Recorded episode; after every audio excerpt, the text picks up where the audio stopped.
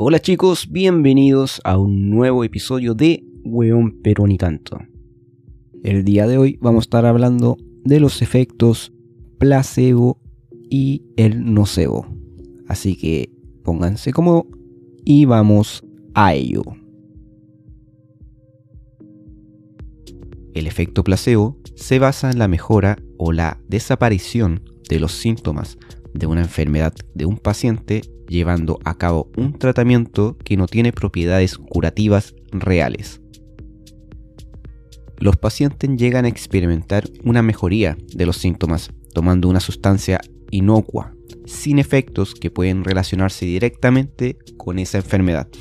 De modo que es la mente la encargada de convencer al organismo de esos efectos positivos del medicamento que son inexistentes. Es necesario que se inicien dos mecanismos en la mente del paciente, que son el acondicionamiento clásico y las expectativas. Al paciente tiene la expectativa de curarse mediante una medicación concreta, lo que condiciona la respuesta de su organismo al tratamiento. A mayor expectativa de mejora, mayor resulta el efecto del placebo, siendo a su vez el acondicionamiento cada vez mayor. Mientras tanto, el efecto nocebo es lo contrario del placebo. Es un resultado negativo. Cuando una persona se somete a una terapia, lo hace esperando una respuesta positiva de su organismo, pese a haber sido tratado recibiendo un medicamento o terapia falsa, pero inocua, y la mente también puede jugar en contra en esos casos.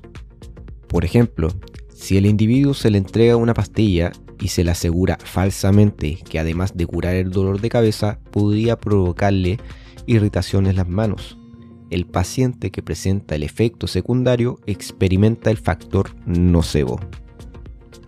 Una de las preguntas del efecto placebo es, ¿puede curar o tiene sus límites? En primer lugar, la literatura científica habla principalmente de síntomas que mitigan por el efecto placebo, no de enfermedades que se curan. Por ejemplo, el efecto placebo puede mejorar algunos síntomas del Parkinson, pero no puede hacer que la enfermedad desaparezca o que se recupere las neuronas que se han degenerado. En segundo lugar, las características de la persona interviene. No todo el mundo puede entrar en ese estado de sugestión positivo. Y el tercero, importa la enfermedad que se padezca, ya que se ha encontrado beneficioso en ciertas dolencias, sobre todo algunas relacionadas con el dolor, pero no es una panacea. Podemos concluir que el placebo y nocebo se relacionan con el mismo efecto, solo que uno es positivo y el otro es negativo.